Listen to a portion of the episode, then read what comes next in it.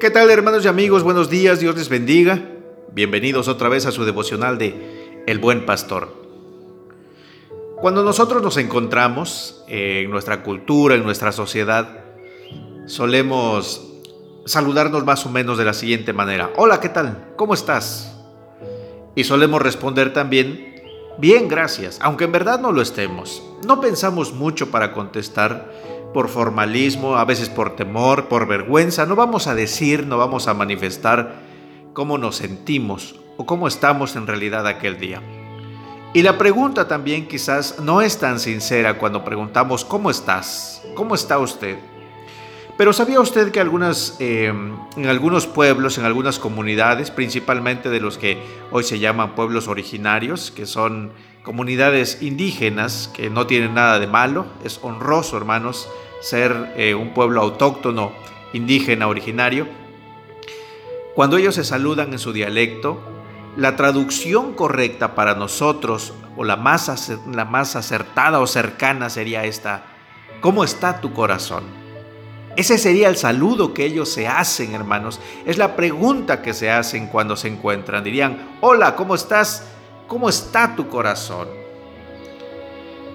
Parece simple, parece sin mucha importancia el saludo, pero no es así.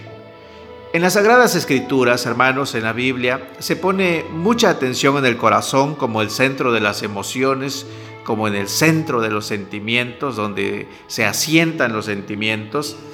Y mire, la Biblia habla mucho del corazón, pero hoy le he citado en la diapositiva, si la tiene usted a la vista o la quiere recordar, la quiere ver, el Evangelio según San Mateo, capítulo 13, cuando Jesús habla, les enseña con base en la parábola del sembrador. Pero los discípulos de Jesús le preguntan, Maestro, ¿por qué les enseñas con base en parábolas? ¿Por qué no les hablas claramente? ¿Por qué no les dices? Y Jesús va a decirles algo extraordinario. Ustedes pueden entenderlo, ustedes tienen el privilegio de conocer el significado de todas las cosas.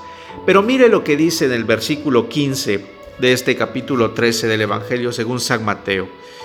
Jesús dice, porque el corazón de este pueblo se ha vuelto insensible.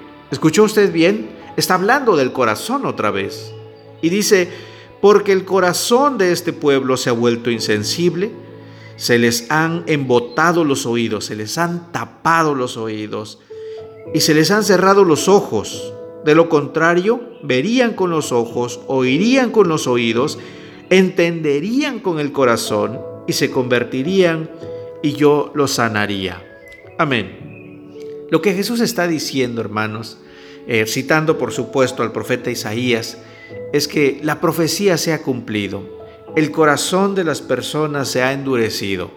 Solamente podemos ver con los ojos, pero de manera física, escuchar, pero no somos capaces ya de llevar todo al corazón debemos oír con el corazón, debemos ver con el corazón. Dice Jesús, si esto fuese así, si ellos en realidad vieran y escucharan y comprendieran con el corazón, entonces ellos se convertirían, entonces aceptarían a Jesús. Pero entre tanto el corazón, hermanos, esté mal, esté insensible, esté eh, cauterizado, esté duro, no va a haber penetración de la palabra, no va a haber penetración del Evangelio.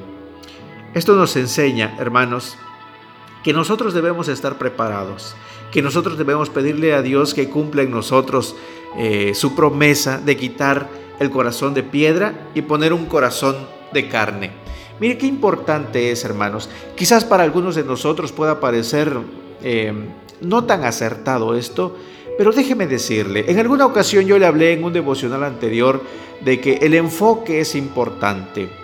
A veces nosotros podemos eh, estar enfrente de, de una pintura famosa, de un pintor famoso, de una obra de alguien famoso, y podemos no descubrir lo que Él plasmó ahí porque nos hacen falta conocimiento acerca de las técnicas de pintura. Podemos ver solamente un cuadro con, con pinceladas, con, hasta con rayones, podríamos decir nosotros, pero alguien que conoce de arte nos dice cuál es la técnica que se usó, cuál es el juego o el contraste de los colores, etc. Y hasta entonces nosotros podemos entender, o quizás una escultura media rara que la veamos media extraña y nos dicen nos enseñan cuál es la mirada del artista, cuál fue la intención y decimos, si es cierto, tiene esa forma, tiene esa figura, se asemeja a tal cosa y hasta entonces podemos entender por qué nuestro corazón, por qué nuestra mente, por qué nuestro intelecto no estaba preparado para ello.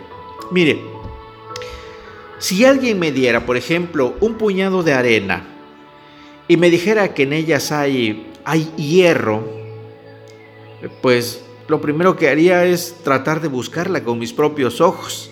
Empezaría a mover los granos de arena o empezaría a tocarlas con mis dedos, pero no podría descubrir el hierro a través de la vista ni a través del tacto. Así que tendría que pasar un imán. Tomaría un imán, lo pasaría por encima de la arena y efectivamente todas las partículas de, de los granos de arena empezarían a pegarse hacia el imán porque contienen hierro. Solamente, hermanos, usando un metal, atraeríamos los objetos o las partículas eh, eh, que tienen hierro porque son eh, sensibles al magnetismo. Pues pasa exactamente lo mismo con nuestro corazón. Cuando nuestro corazón es ingrato todavía, como mis dedos, hermanos, no va a descubrir ninguna misericordia. Cuando tenemos un corazón ingrato, despertamos, nos levantamos, hacemos todas nuestras actividades sin siquiera darnos cuenta del amor de Dios. Así de fácil. Pasa el día sin dar gracias, sin ser agradecido, sin levantar los ojos al cielo, sin poder contemplar y descubrir las bellezas de Dios, oír a Dios, sentir la presencia de Dios en nuestra vida, porque nuestro corazón no está preparado, porque nuestro corazón sigue siendo insensible no vamos a descubrir ninguna misericordia. Aunque la Biblia dice que la misericordia de Dios se renueva todos los días, nuestro corazón duro, nuestro corazón insensible, no lo va a poder sentir. Ah, hermanos, pero cuando tenemos ya un corazón agradecido, hermanos, vamos a pasar, o mejor dicho, no vamos a pasar un día sin encontrar en Él cada día, a cada minuto, un puñado de bendiciones celestiales, así como las partículas de hierro, hermanos, que, que pudieran estar ocultas entre la arena.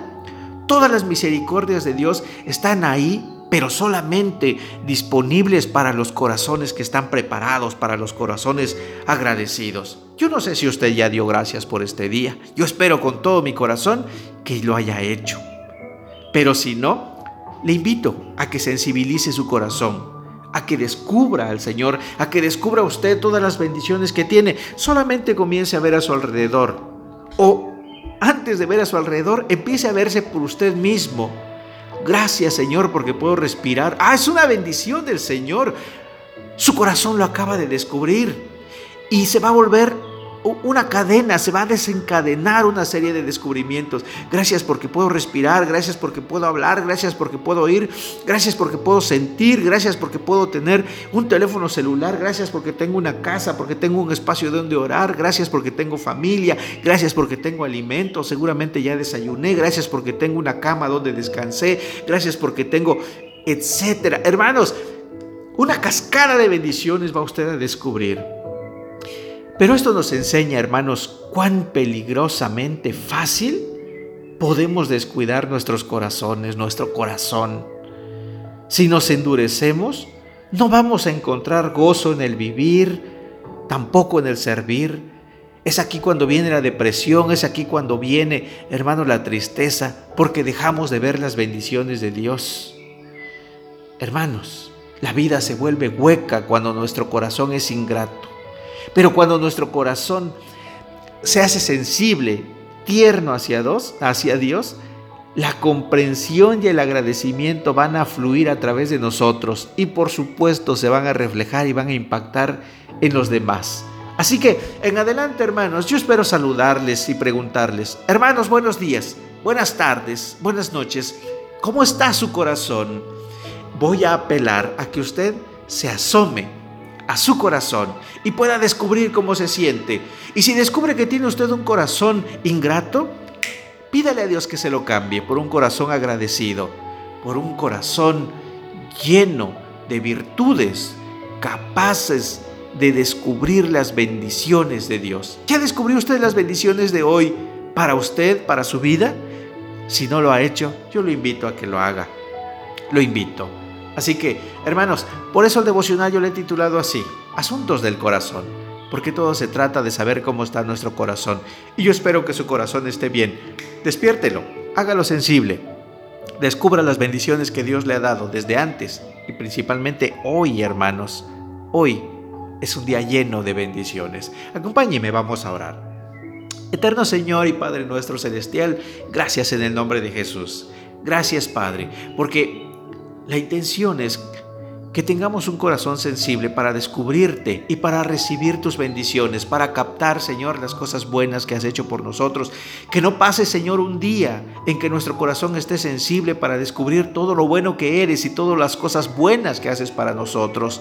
Ayúdanos a tener todos los días un corazón sensible, Señor Sana el corazón de mis hermanos, Señor, si alguien pudiera tener algún dolor, si se ha endurecido por los daños que le han causado, Señor, sensibilízalo y descubre que a pesar de los daños, a pesar del mal que pudo haber recibido, tú has hecho para nosotros muchas bendiciones todos los días. Muchísimas gracias, Padre. Gracias en el nombre poderoso de Jesús. Amén. Dios les bendiga, mis hermanos, Dios les guarde, Dios sane su corazón, Dios le conceda un corazón sensible y recuerde agradecer al Señor siempre, todos los días. Dios le bendiga.